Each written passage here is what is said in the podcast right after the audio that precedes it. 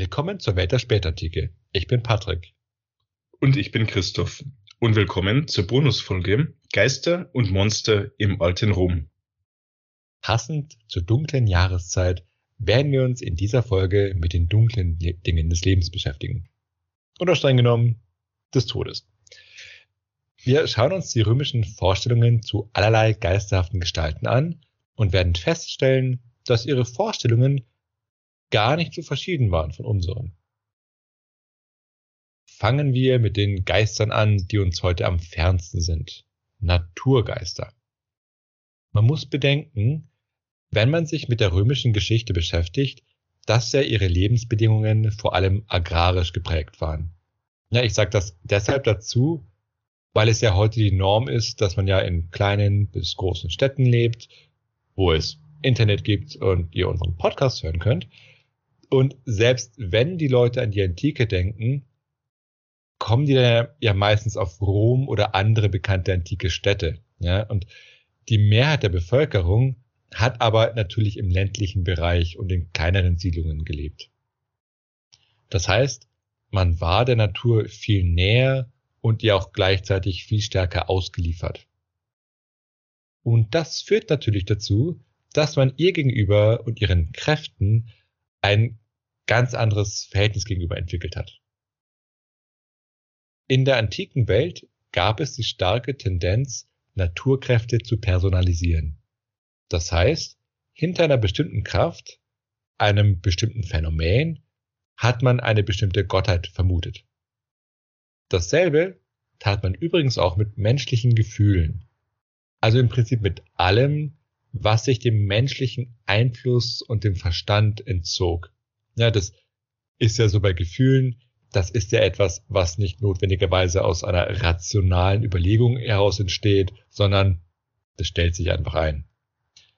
Und die Klassiker dabei waren natürlich die Liebe, ja, die ja bekanntlich blind macht und auch nicht unbedingt immer in den Bahnen der Vernunft verläuft. Und dementsprechend stand dahinter natürlich Amor, eine Gottheit in Kindergestalt, die sich auch mal einen Spaß erlaubte. Aber auch hinter dem tobenden Zorn stand eine Göttin, nämlich Ira. Und auch der Wahnsinn war in der Vorstellung der Menschen von den Göttern bewirkt. Oft als Strafe, oder? Ja, schon. Also ich will gerade. Klar, wir hatten natürlich den äh, Bacchanalien-Skandal, wo auch Dionysos Leute verrückt gemacht hat. Ich glaube, Apollo hat das auch mal gemacht. Stimmt, ja. Orestes?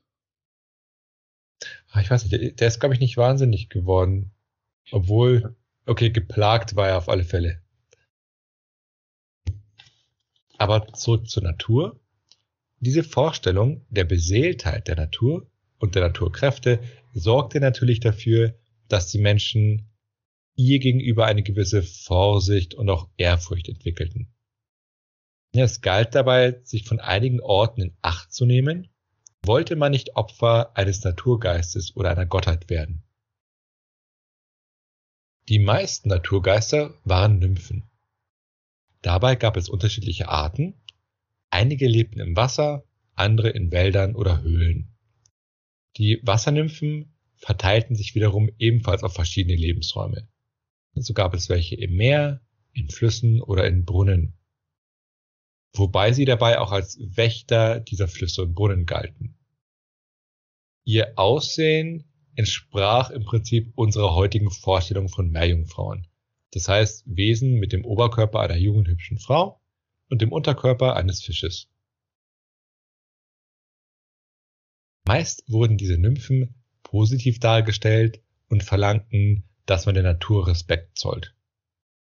Doch gab es auch warnende Geschichten, die ihre Gefährlichkeit darstellten. Man denke da zum Beispiel an die Geschichte von Hylas. Das war ein Held aus der Argonautensage, der Herakles begleitet hatte. Eine Wassernymphe verliebte sich in ihn und zog ihn dann zu sich ins Wasser hinab. Und man kann sich denken, wenn man einen Menschen unter Wasser taucht und ihn nicht mehr weglässt. Also Obacht, wenn ihr euch an einen Fluss begebt. Geht es darum vielleicht auch um die Klärung von solchen Unfällen einfach?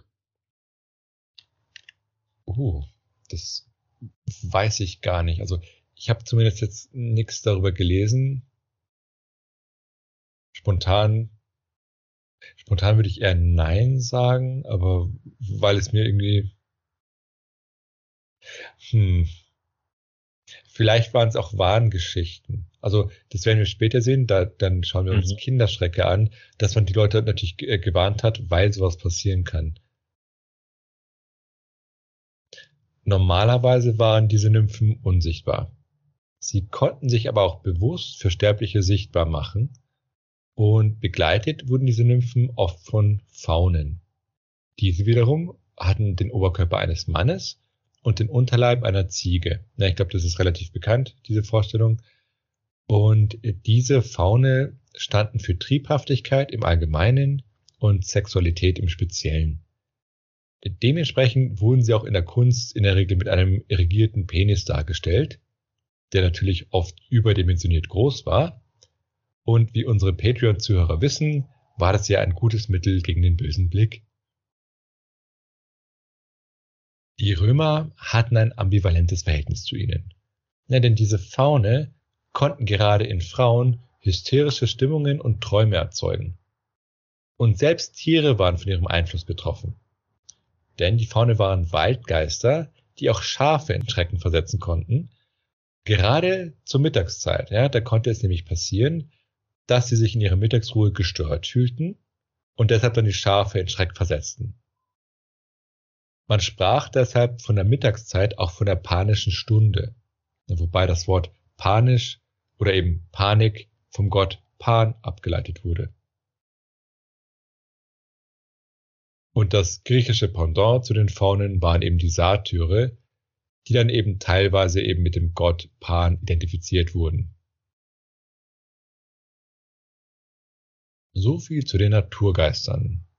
Jetzt wird's aber menschlich, wenn wir uns mit den Totengeistern auseinandersetzen. Der Glaube an Geister, oder eben besser gesagt Totengeistern, hat natürlich besondere Voraussetzungen. Also erstens muss man daran glauben, dass der Mensch etwas wie eine Seele hat. Und zweitens muss man gleichzeitig auch daran glauben, dass es ein Leben nach dem Tod gibt. Ja, und das gleichzeitig habe ich jetzt bewusst gesagt, denn es gab auch die Vorstellung bei einigen Menschen, dass es eine Seele gibt, aber die gingen davon aus, dass es kein Leben nach dem Tod gibt. Das heißt, die hatten dann gedacht, dass der Geist nicht vom Körper getrennt existieren kann, sodass dann mit dem Tod des Körpers auch die Seele starb. Also wir kennen solche Äußerungen in der Literatur, wobei aber insgesamt die Mehrheit der Menschen dann doch davon ausgegangen ist, dass es sowohl Seelen gibt als auch ein Leben nach dem Tod. Aber der Vollständigkeit halber dachte ich mir, erwähne ich auch, dass es andere gab. Waren es nicht diese Philosophen, die die Atomlehre vertreten haben und die gedacht haben, die Seele sei aus Atomen ähm, und löst sich dann auch wieder auf äh, nach dem Tod. Oh, das weiß ich gar nicht. Also ich, ich weiß, dass es diese Vorstellung gab mit den Atomisten und auch die Vorstellung von Seelen oder, oder auch Geistern, die so feinstofflich sind, also materiell. Ähm, aber mit der Auflösung, ich weiß nicht, ob dir das gel Ich weiß es nicht, sage ich ganz offen. Äh, was jetzt den konkreten Glauben an Geister angeht, wurden die Vorstellungen der Menschen wohl auch von mythologischen Erzählungen beeinflusst. Gleichzeitig kamen natürlich auch die mythologischen Vorstellungen der Menschen ja nicht aus dem Nichts, sondern speisten sich wiederum von weit verbreiteten Ansichten. Ja, das heißt, wir haben hier eine gegenseitige Beeinflussung von Ansichten, die verbreitet waren, und Mythen. In der Unterwelt gab es bereits eine Unterteilung in verschiedene Orte. Die Helden hatten ihren Platz und die bösen Menschen ebenso. Bekannt sein dürfte der Tartaros, wo besonders schlechte Menschen äh, eine besondere Qual erleiden mussten. Ja, man denke zum Beispiel an Tantalos, der ständig am Ertrinken war und verdursten und verhungern gleichzeitig. Oder Sisyphos, der auf ewig den Felsen hochrollen musste, nur damit er an der Spitze angekommen wieder herunterrollt und er ihn wieder hochrollen muss. Zusätzlich gab es auch einen Ort für unglückliche Seelen und dazu zählten vor allem Kinder und Menschen, die Opfer von Mord wurden. Gut, jetzt haben wir einen kurzen Blick auf die Unterwelt geworfen. Schauen wir uns mal konkrete Spukgeschichten an. Der Römer Plinius der Jüngere erzählt von folgender Spukgeschichte. Der Philosoph Athenodoros übernachtete in einem gefürchteten Spukhaus. Als er dort war, suchte ihn ein Mann mit Eisenketten auf. Dieser führte ihn an eine bestimmte Stelle auf dem Hof und verschwand dort dann. Und jetzt wirst du wahrscheinlich ahnen, wie es weiterging. Hm, wahrscheinlich ist dort sein Leichnam begraben. Richtig, denn am nächsten Tag hat dann eben der Athenodorus an der Stelle gegraben, die ihm gezeigt wurde, und dann gab es eben die sterblichen Überreste zu sehen. Und der Mann war anscheinend ermordet worden und wurde dann dort verscharrt. Und Athenodorus ließ dann die Überreste ordnungsgemäß bestatten und damit hatte auch der Spuk sein Ende. Sueton wiederum berichtete, dass es an der Stelle, in der der Kaiser Caligula verscharrt wurde, schrecklich spukte. Caligula wurde ermordet, wie so viele Kaiser, und verbrannt, wobei seine Leiche nur zum Teil verbrannt wurde und dann schnell weggeschafft wurde. Wie im ersten Fall sorgte dann die fehlende Bestattung, von der Todesart mal ganz abgesehen, dafür, dass es spukte. Und der Spuk hörte erst auf, nachdem die Leiche des Kaisers vollständig verbrannt und ordentlich bestattet wurde. In dem Haus wiederum, in dem Caligula ermordet wurde, spukte es so lange, bis es schließlich abbrannte. Wir sehen hier also das Motiv, dass Seelen durch fehlende Bestattung ruhelos werden. Und wenn ich jetzt darüber nachdenke, existiert das Motiv doch eigentlich bis heute, oder? Also zumindest, dass jemand, äh, der zu Lebzeiten Ungerechtigkeit im, wieder, dem zu Lebzeiten Ungerechtigkeit widerfahren ist, dann ruhelos bleibt, vielleicht. Mhm. Ich weiß nicht, was jetzt die fehlende Bestattung angeht, was du dir da genau vorstellst. Ja, stimmt. E-, eher stimmt, wenn du vielleicht ermordet wurdest, dann irgendwo verbuddelt wurdest. Also in zu, zumindest in der Unterhaltung, glaube ich, Unterhaltungsindustrie ist es gleich schon beliebt. Also Klassiker, wenn, wenn du so übernatürliche Elemente hast, dann ist es oft so, wurde schrecklich getötet und dann irgendwo begraben und dann findet man die Leiche am Ende oder so. Mhm. Oder der Klassiker ist natürlich Poltergeist, ja, wo das Haus gebaut wurde. Das war doch auch äh, irgendwie, die, die ganze Region waren dann, glaube ich, Indianerfriedhöfe und da war einfach drüber betoniert und, und gebaut, was dann die ganze Region äh, so. So praktisch diese heilige Stätte entweiht hat. Genau. Nicht Poltergeist gesehen? Oder zu lange her? das ist ein Klassiker. Geister konnten zudem auch Übel ankündigen. Dabei musste es jetzt kein persönliches Übel sein, von dem Mann, dem jetzt der Geist erscheint, sondern es konnte auch große Übel betreffen, die den Staat gefährden konnten. Deshalb waren die Bürger dazu verpflichtet, dass sie bei Geistererscheinungen dem nächsthöheren Magistrat Bescheid geben sollten, wenn es eben zu einem solch bösen Omen kommt. Angeblich soll es auch vor der Ermordung Cäsars mehrere Geistererscheinungen gegeben haben. Das ist ja heute ein bisschen anders. Also die bösen Vorzeichen bestehen ja eher darum, wenn die neue Regierung ihre Minister vorstellt oder wenn man im Wahlkampf die Kandidaten sieht.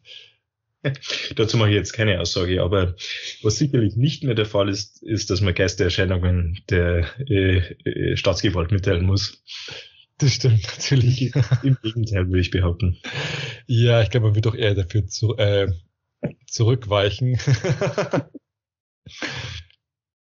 diese Zeichen übrigens, also diese Geistererscheinungen, die Schlechtes prophezeiten, wurden Monstrum genannt. Ja, das kommt ja vom Wort monstrare, zeigen. Ebenso wie Monstranz natürlich, das, was ja genauso funktioniert. Aber meistens wenn Geister auftauchten, waren es ruhelose Seelen. Und diese wurden dann durch starke Gefühle oder eben ungesühnte Schuld auf Erden gehalten. Dabei stellte man sich vor, dass sie wortwörtlich durch diese Gefühle eine gewisse Schwere hatten, wodurch sie nicht in die leichte Welt der Seelen aufsteigen konnten. Also hier sieht man auch wieder diese der durchaus körperliche Vorstellung von Seelen, die aus so einem Stoff bestehen. Was waren nun die verschiedenen Gründe für Ruhelosigkeit? Ein unerfüllter Lebensplan, na, das war oft ähm, so ein Grund. Also dazu konnte gehören, dass eine bestimmte Aufgabe nicht erfüllt werden konnte, weil man einen verfrühten Tod erlitt. Dies dann meist durch Krankheit oder eben Ermordung. Aber auch Ehe und Kinderlosigkeit konnte eine Rolle spielen, dass man dann ruhelos wurde. Ja, wir wissen es ja durchaus auch von der Welt der Lebenden, dass einige Menschen sehr ruhelos werden können, wenn sie ein bisschen unterversorgt sind. Gottes. es ist eine Bonusfolge, dann brauchen wir ein bisschen mehr Humor. ja, es ist ja natürlich ein trauriges Thema, weil das ist natürlich schon tragisch, äh, wenn die Ruhelosigkeit von unerfüllten Lebensplänen ja. Wünschen bewirkt wird. Ja. Und es gibt es auch heute noch, also in, in der Literatur, glaube ich. Wenn auch, weil ich, ich habe da ein, ein, bestimmtes Manga im Kopf, das ich mal gelesen hatte, wo es eine Episode so gab, wo halt so ein Geist aufgetaucht ist, was natürlich dann aber sehr humoristisch behandelt wurde. Okay, jetzt ein bisschen ernster. Äh, der Tote konnte auch Schuld auf sich geladen haben und dadurch keine rechte Ruhe finden. Das kennen wir tatsächlich auch wirklich von, von Lebenden, dass du jetzt irgendwie nicht richtig schlafen kannst, weil du was Schlimmes gemacht hast und so weiter. Der Klassiker natürlich ähm, The Telltale Heart äh, von mhm. äh, Poe. Das verräterische Herz. Ah, so war das, genau. Und wie wir es schon angesprochen hatten, wenn man nicht ordentlich bestattet wurde. Oder wenn es keinen vernünftigen Totenkult gab. Oder sogar, wenn man in nicht römischer Erde bestattet wurde, das konnte dann auch zu Spuk führen. Und wir hatten ja bei den beiden Spukgeschichten eine Kombination aus Ermordung einerseits und dann fehlender ordentlicher Bestattung. Was ja auch oft zusammengehört, ja, weil wenn du jemanden um die Ecke bringst, dann musst du den ja irgendwie schnell beseitigen und äh, wirst dann ja auch nicht äh, sehr pietätvoll vorgehen. Umhergehende Geister die auf das ihnen angetane Unrecht aufmerksam machen wollten, nannte man Lemuren. Böswillige Geister, die aggressiv waren, nannte man hingegen Larven. Diese waren bösartig und quälten Menschen und sogar andere Geister. Und wenn man von einem solchen Geist besessen war, war man ein Larvatus, also ein Wahnsinniger. Also im Prinzip waren diese Form von Geister eine Art Dämonen. Ziel dieser Geister war es, ihr Opfer vollkommen zugrunde zu richten, und wenn sie fertig waren, haben sie einfach ein neues Opfer gesucht. Und bei diesen bösen Geistern handelte es sich um die Geister von Mördern und anderen bösen Menschen. Sie hatten zudem in der Regel ein schreckliches Aussehen, wodurch sie allein dadurch Menschen schon erschrecken konnten und dementsprechend nannte man umgangssprachlich auch eine Fratze eine Larva, ja, nach diesen Geistergestalten. Und eine interessante Darstellung findet man auch in der Literatur. Sie konnten auch als grünlich schimmernde Skelette auftreten. Hm. Ähm, das Wort entlaufen kommt bestimmt auch daher. Oh. Das weiß ich gar nicht. Aber das ist ja schon interessant. Ja, die Larve ist doch auch äh, so eine Art Maske einfach oder eine Verkleidung. Ah, ja, ja, stimmt. Das wird dann mit, mit Gesicht und Fratze zusammenpassen. Mhm. Ah, interessant. Okay. Wie konnte man diese Totengeister jetzt kontrollieren, ja, damit es gar nicht erst zum Spuk kommt? Wichtig war natürlich eben ein richtiger Totenkult innerhalb der Familie. Die Geister der Verstorbenen fanden so nicht nur ihre Ruhe, sondern konnten sogar zu Schutzgeistern der Familie werden. Wenn man bedenkt, dass die Ahnen einer Familie auch kultisch verehrt wurden, konnte die Grenze zwischen Geistern und Göttern fließend sein. Hier muss man sich vielleicht nochmal klar machen, dass Götter keinen so enthobenen und mächtigen Status hatten, wie wir uns jetzt heute vorstellen unter dem Begriff Gott. Die meisten Götter in der römischen Welt hatten auch keinen so hohen Status wie zum Beispiel die olympischen Götter. Und auch diese Schutzgeist-Vorstellung gibt es heute auch noch, äh, zumindest in Horrorgeschichten, ja, dass dann irgendwie ein Verwandter stirbt und dann irgendwie als Schutzengel dient. Also eigentlich sehr, ja, nicht, nicht modern, sondern eigentlich, man sieht, wie, wie alt viele Vorstellungen sind, dass sie sich bis heute erhalten haben. Neben den Totenkulten innerhalb der Familie gab es auch öffentliche Totenkulte. Ihr Zweck war es dabei, auch durch den ordentlichen Kult die Geister ruhig zu halten. Und nach den Vorstellungen der Römer kehrten die Toten an solchen Festtagen zu ihren alten Wirk- und Wohnstätten zurück und mussten dann von ihren Angehörigen bei Laune gehalten und bewirtet werden. Am Ende des Festes musste aber der Hausherr dann eine rituelle Austreibung durchführen, um sicherzustellen, dass der Geist auch wirklich zu seinem Wohnort, äh, zu seinem Ruheort zurückkehrte. Das Ritual sah folgendermaßen aus. Also zuerst musste man sich rituell die Hände waschen und barfüßig erhob man sich dann und nahm dann mit seinen Händen eine apotropäische Fingerhaltung ein. Ich muss zugeben, ich musste das Wort jetzt auch nachschlagen, also apotropäisch. Das heißt einfach nur austreibend oder Geister und Dämonen austreibend. Also da gibt es entsprechende Fingerzeichen. Und dann warf man neun schwarze Bohnen hinter sich und sprach Haec ego mitto, his redimo meque miosque fabis. Also, dies werfe ich von mir, mit diesen Bohnen kaufe ich mich und die meinen frei. Dann kam eine zweite rituelle Händewaschung und dann machte man mit Metallgegenständen Lärm, um böse Geister zu vertreiben. Und dieses gezielte Lärmmachen schwingt auch heute noch in unserem Silvesterbrauch mit dem Feuerwerk nach. Und ich glaube, ich habe mal gelesen, dass dasselbe Prinzip auch hinter dem Polterabend steht, wo du ja auch durch das laute Poltern böse Geister vertreiben sollst. Was natürlich nur funktioniert, wenn der böse Geist nicht zufällig die Person ist, die du heiratest. Ich habe gerade meinen sechsten Hochzeitstag gehabt. Ja, und, und? Habt ihr gut gepoltert vorher? Und Nein, das hat's bei uns nicht braucht. gut. Wir haben uns jetzt angesehen, wie man idealerweise Geister wieder los wird. Was ist aber, wenn man sie gezielt beschwören will? Es gab verschiedene nekromantische Praktiken. Also nekromantisch heißt wirklich einfach Totenbeschwörung. Und eine davon war, dass man einen Geist beschwört, der dann von einem lebenden Menschen Besitz ergreift. Ja, am besten, man benutzt dafür ein unschuldiges Kind. Na, du hast doch gerade eins parat, oder? Sie ist gerade in der Kita. Und in diesen Menschen wird der Geist dann eben gebunden, damit man ihn befragen kann. Ja, denn die Frage ist, warum macht man das Ganze?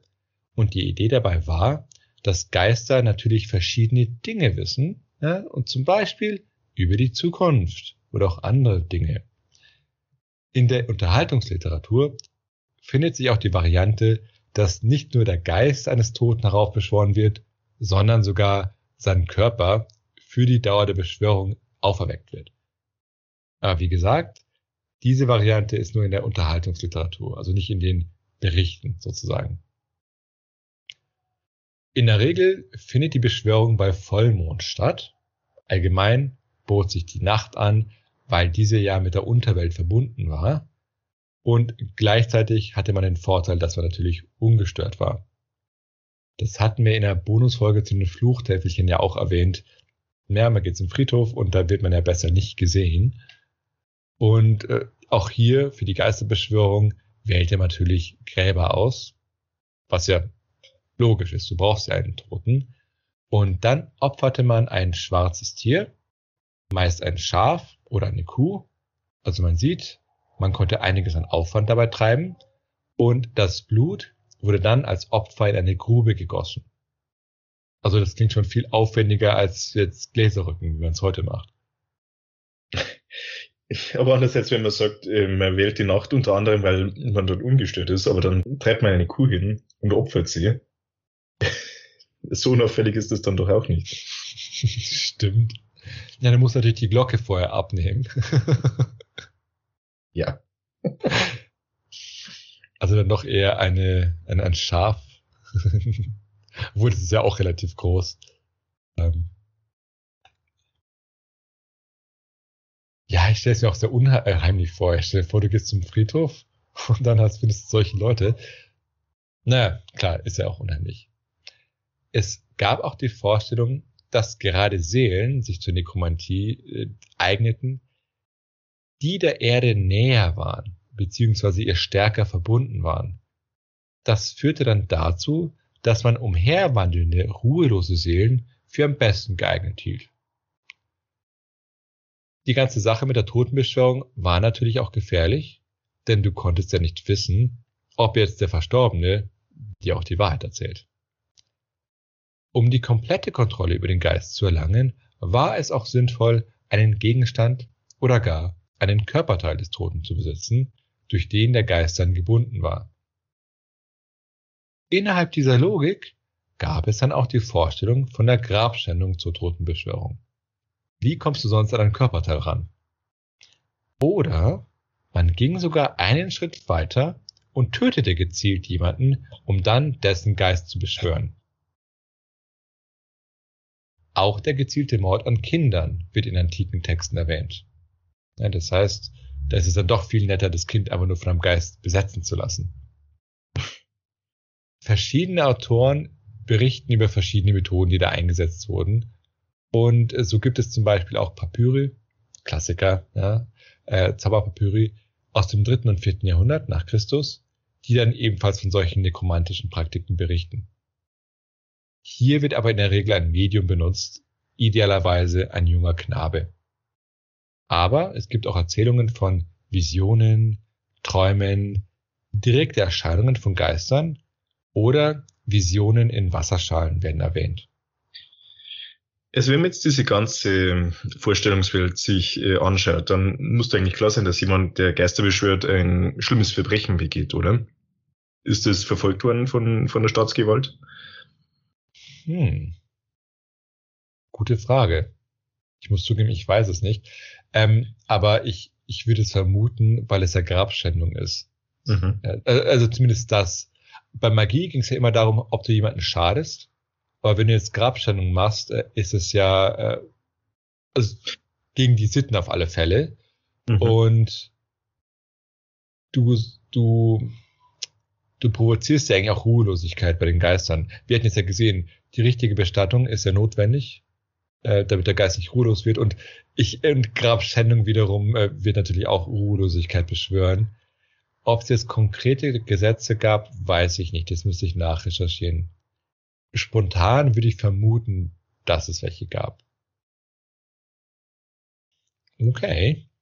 Bei der nächsten Gestalt, die wir vorstellen, verlassen wir jetzt die Welt der Geister, bleiben aber immer noch bei den Toten. Schauen wir uns den Wiedergänger an. Bei Wiedergängern handelte es sich um Tote, die wie Geister zurückkehrten und die Menschen in Schrecken versetzten. Anders als Geister hatten sie jedoch einen festen Körper. Und von unserer heutigen Vorstellung von Zombies unterschieden sie sich aber dadurch, dass sie jetzt keine Anzeichen von Verwesung hatten, sondern die sahen einfach normal aus. Und es gibt verschiedene Erklärungsansätze, wie das jetzt funktionierte. Und der eine Ansatz war eben, dass jetzt der Geist selbst nach seinem Tod seinem Körper noch so stark verbunden war, dass er ihn wieder besetzen konnte, obwohl er verstorben war. Und nach anderer Vorstellung bekamen Geister bei ihrem Eintritt in die Unterwelt einen neuen feinstofflichen Körper, der dann, weil er ja ein Körper war, theoretisch auch dazu in der Lage war, die Unterwelt wieder zu verlassen. Und die Vorstellung von Dämonen war ja eben ähnlich, dass ja eben auch nicht rein geistlich war, sondern man meinte, ah ja, die haben einen materiellen Körper von sehr feiner Substanz. Zum Thema Wiedergänger erzählt der Historiker Phlegon von Tralles eine interessante Geschichte. Ein junger Mann namens Machates war für eine Zeit lang Gast bei einem Mann namens Demosthenes und dessen Ehefrau. In seinem Schlafzimmer bekommt Machates dann unerwartet Besuch von einer jungen Frau. Die beiden verlieben sich natürlich sofort ineinander und treffen sich seitdem heimlich regelmäßig. Aber bei einem dieser Treffen werden sie heimlich von der Dienerin des Hauses beobachtet, die sich sofort bei diesem Anblick erschreckt und den Gastgebern berichtet, was sie gesehen hat. Denn bei dem Mädchen mehr bei der jungen Frau handelte es sich nämlich um die Tochter der Gastgeber, die aber vor einem halben Jahr gestorben war. Die Eltern wollten also ihre Tochter zur Rede stellen und erschienen dann zu dem Zeitpunkt, an dem die Tochter immer sich mit dem Gast traf. Als die Eltern die Tochter aber zur Rede stellen wollten, fiel sie sogleich tot um und starb ein zweites Mal. Als man dann das Grab kontrolliert hatte, war es tatsächlich leer. Anstatt sie aber dort wieder hineinzulegen, verbrannte man sie rituell, was nachvollziehbar ist. Und Machates wiederum wurde wahnsinnig und starb, ne, nachdem er erfahren hat, dass er eine Beziehung mit einer Toten geführt hatte. Auch nachvollziehbar. Also zumindest der Wahnsinn, nicht, dass er gleich stirbt. Ja, inwiefern ist zur Wiedergänger eigentlich tot? Ja, okay, natürlich äh, die Tatsache, dass er gestorben war, macht ihn zu einem Wiedergänger, aber danach benimmt er sich ja tatsächlich wie ein, äh, wie ein Mensch. Aber sie, die, die stirbt ja auch gleich, was mhm. ja auch mhm. nicht normal ist. Also, also man merkt, da ist irgendwas nicht in Ordnung. Auf alle Fälle. Und es, oh, und diese Geschichte hat noch ein, ein ganz interessantes Nachspiel. Denn die Geschichte wurde von späteren Dichtern aufgegriffen und immer weiter bearbeitet. Was auch immer super interessant ist, was nachzuverfolgen. Und diese Wiedergängerin wandelte sich mit der Zeit zu einem Vampir, der dann dem Mann mit jedem Besuch immer mehr Blut und Lebenskraft raubte. Ja, das heißt, die Frau hat jetzt eine negative Komponente bekommen, die sie in der ersten Version noch nicht hatte. Ja, da hat sie aber nur verliebt gehabt und das war's. Derselbe Phlegon erzählt auch eine weitere sonderbare Geschichte über einen Wiedergänger. Die ist noch komischer und da wirst du sehen, äh, so ganz menschlich waren die auch nicht. In Ätolien war ein Zwitterkind geboren worden. Und solche Phänomene kündigten meist Unheil an, weshalb dann die Bewohner des Ortes in der lokalen Versammlung das Kind töten und opfern wollten. Wobei das Kind natürlich selbst nichts dafür kann, aber macht man halt. Dann erschien aber plötzlich der Vater des Kindes, der eigentlich längst verstorben war, und bat, das Kind zu verschonen. Die Bewohner des Ortes entschieden sich aber, das Kind trotzdem zu töten, und da verschlang der Vater das Kind und ließ nur den Kopf übrig und verschwand dann genauso plötzlich, wie er erschienen war. Merkwürdig. Ja, also ganz komisch. Und da sieht man, etwas Unmenschliches haben diese Wiedergänger ja dann doch, weil das ist ja auch keine normale Reaktion. Eine andere kuriose Geschichte ereignete sich in Süditalien, wo ein Wiedergänger namens Lybas die Bewohner der Region plagte. Bei ihm gab es anscheinend eine mythologische Vorlage. Als Odysseus sich an der Küste von Brutium befand, vergewaltigte einer seiner Männer eine Frau der Stadt und wurde daraufhin von den Einwohnern gesteinigt. Odysseus wiederum versagte ihm eine ordentliche Bestattung. Das aber hat dazu geführt, dass der Mann marodierend zurückkehrte als Wiedergänger. Und das hielt so lange an, bis die Bewohner ihm einen Tempel geweiht hatten und ihm jetzt regelmäßig eine Jungfrau opferten. Das heißt, eigentlich ist die ganze Situation nur noch viel schlimmer geworden dadurch. Und so ähnlich verhielt es sich dann auch mit dem Wiedergänger Lybas, der jetzt regelmäßig in Erscheinung trat, um sein Opfer zu empfangen. Irgendwann reiste aber ein olympischer Sportler durch die Gegend und als er vom Kult hörte, besiegte er den Lybas im Zweikampf, worauf sich dieser ins Meer stürzte. Da frage ich mich, wie so ein Gottesdienst ausschaut in einem Tempel für ja. Wiedergänge. Ja, da, da sieht man, die, die Bösen wird man auch im Tod nicht los, wenn man nicht aufpasst. Oder vielleicht eben eine Warnung, dass man selbst die Bösen noch anständig behandelt, damit sie nicht wiederkommen. Hm. Ist auch irgendwie so ein Klassiker, nicht wahr? Jungfrauen opfern. Ja. Okay. Schauen wir uns jetzt Kinderschrecke an. Um Kinder, vor allem Jungen, davon abzuhalten, zu viel vor Getreidefeldern herumzutoben, hatte man sie vor Alfito gewarnt. Ursprünglich war sie mal eine griechische Korngottheit und wie bei allen Gottheiten, die mit der Erde in Verbindung stehen, war sie auch mit der Unterwelt verbunden und hatte damit eher einen ambivalenten Charakter. Man warnte also die Jungen, dass sie zwischen den Pflanzen steht und die Jungen in die Unterwelt entführte. Eine große Gefahr für Kinder stellten auch die Striegen dar. Es handelte sich um dämonische Nachtvögel, die Kinder angriffen. Es gibt verschiedene Varianten von ihnen. Nach einer Variante flogen sie zu Kleinkindern, um sie mit ihrer Milch zu säugen und zu vergiften. Nach anderen Varianten saugten sie dir wiederum die Kinder aus. Und laut Ovid, also dem römischen Dichter, waren sie wie große Greifvögel und raubten Kinder, vermutlich um ihre Eingeweide oder gleich den ganzen Körper zu fressen. Sie dringen durch Fenster oder, oder durch Ritzen in Häuser ein und ein Mittel, um sich gegen sie zu verteidigen, war Weißdorn oder in der Spätantike Knoblauch. Wie Fledermäuse hängen sie übrigens auch kopfüber von der Decke. Und bedenkt man auch die Varianten, in denen sie Blut saugen, ähneln sie ja in den Geschichten ja den Vampiren. Der Knoblauch auch, oder? Nein, wenn ähm, das mal mit Knoblauch abwehren kann. Stimmt, ja. Bei Petron werden die Striegen als Frauen dargestellt, die sich eben in diese beschriebenen Vögel verwandeln konnten. Ja, das heißt, hier sind sie also eher Hexen. Und auch das italienische Wort für Hexe, strega, hat eben dieselbe Wurzel. Striegen rauben auch gerne Kinder und ersetzen diese durch Wechselbälger oder Strohattrappen. Und von den schlafenden Ammen stahlen sie wiederum die Milch.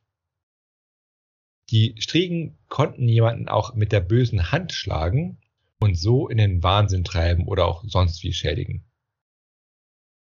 Kinder waren allgemein sehr bedroht. Ja, da gab es zum Beispiel noch die Lamia. Das war der Sage nach eine libysche Prinzessin und Geliebte des Zeus. Jetzt konnte es ja durchaus gefährlich werden, vom Zeus zu sehr gemocht zu werden. Hera war nämlich nicht sehr begeistert über diese Affäre und hat dann Lamias Nachwuchs getötet und sie selbst mit ewiger Schlaflosigkeit bestraft. Und seitdem zieht Lamia nun schlaflos und rachsüchtig umher und frisst kleine Kinder. Eine ähnliche Gestalt war die Dämonin Gello. Sie war der Geist eines unverheirateten jungfräulichen Mädchens, das jetzt eben hasserfüllt und eifersüchtig schwangere Mädchen und Kleinkinder tötet. Mormo bzw. Mormolyke war eine weitere Kinderfresserin.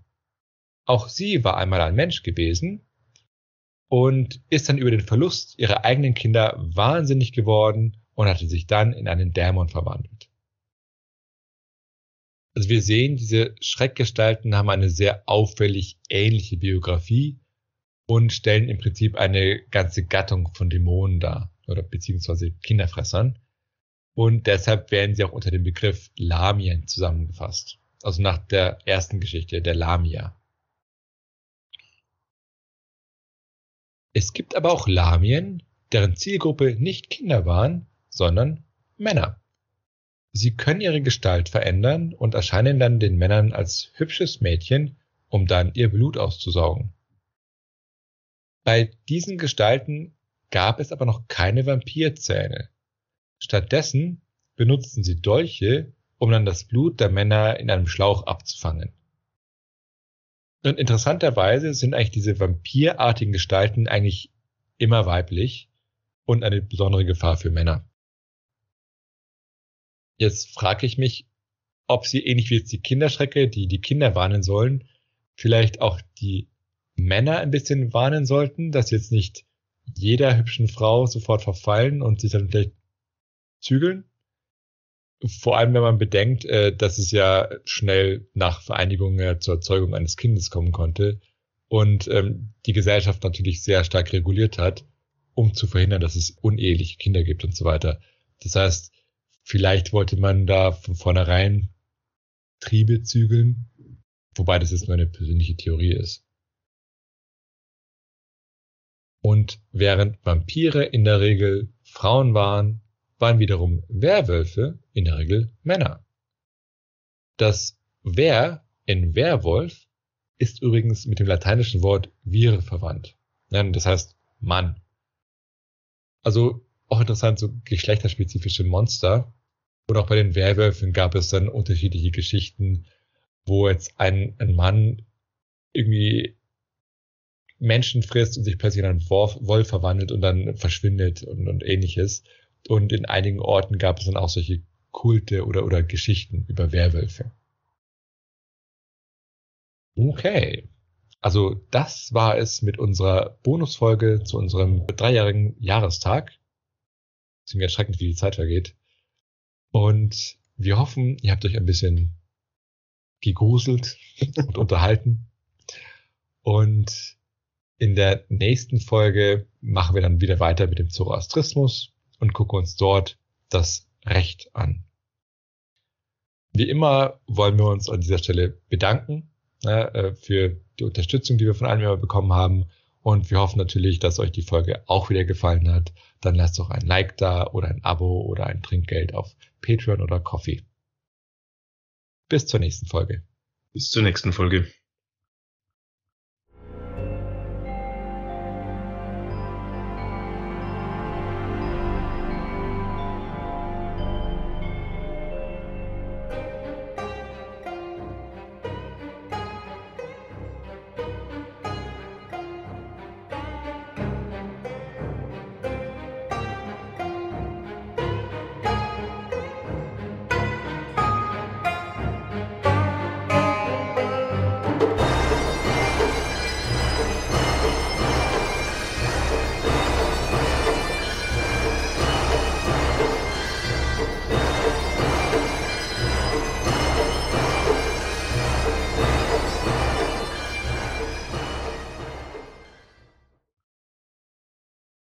So, wer war jetzt am gruseligsten? Hm. Also ich finde, am unheimlichsten finde ich irgendwie, oder, oder, es kommt darauf an, also ich finde die Kinderfresserinnen sind irgendwie schlimm, dass das halt aufpassen muss, dass nicht so ein Monster seine Kinder angreift. Und dass halt dann, das dann überritzen und so kommt. Mhm. Andererseits, ich finde auch solche Rituale, du, du, du gehst zum Friedhof und äh, nimmst halt ein Schaf und beschwörst etwas, ist halt auch immer was Unheimliches. Also, wo, wobei das natürlich viel kontrollierter ist. Also, da ja, finde ich dann. Wenn es nicht aus dem Ruder läuft, weil sowas kann ja auch schief gehen. Das stimmt. Das ist ja der, der, der klassische äh, Plot von, von Horrorfilmen, nicht wahr? Mhm. Und wen fandest du am schlimmsten oder, oder am interessantesten? Oh, hm. Ja, gute Frage. Hm, wahrscheinlich auch diese kinderfressenden Geister. Mhm. Ich glaube, auch da gab es alle möglichen ähm, Amulette zum Schutz. Und was ich ganz interessant fand, ich habe mal so ein, ein Video gesehen auf, auf, auf YouTube, da ging es halt um so altorientalische äh, Figuren. Und sehr bekannt, äh, sehr, sehr interessant, äh, du kennst doch diese Figur äh, aus dem Exorzisten, äh, die Okay, nicht? Ich habe es mal für lange Zeit gesehen. Okay, jedenfalls, ich glaube, irgendwie die, äh, die, glaub, die Mutter erwirbt es und gibt es ein Mädchen oder sowas. Und, und somit fängt dann die, äh, die, die Besessenheit an, weil es halt diese, äh, wie der Dämon in dieser Figur drin ist. Und das Interessante ist, dass diese Figur auch eine Gottheit darstellt, aber eigentlich wurde das als Amulett genutzt gegen Kinderfresserinnen, dass du die halt abschreckst mit dieser anderen Gottheit. Also das ist ein uraltes Phänomen. Und klar, wenn man sich natürlich äh, ähm, vor Augen führt die Kindersterblichkeit, dann mhm. hat man natürlich versucht, das irgendwie rituell zu bändigen. Ja, das, ähm, Ja, also man sieht, eigentlich kann man sich gut äh, von diesen Geschichten inspirieren lassen, um selbst Geschichten zu schreiben, oder? So horrorfilmmäßig. Ja, ist das äh, der nächste Podcast? ah, eher nicht. Aber ja, das fand ich interessant, dass diese äh, Vorstellungen mit den Geistern, ähm, das ist halt, also dass du halt so viel wiedererkennst äh, aus heutiger Zeit. Also, das ist ja wirklich ein Klassiker. Äh, jemand wird umgebracht und ähm, keiner weiß was davon.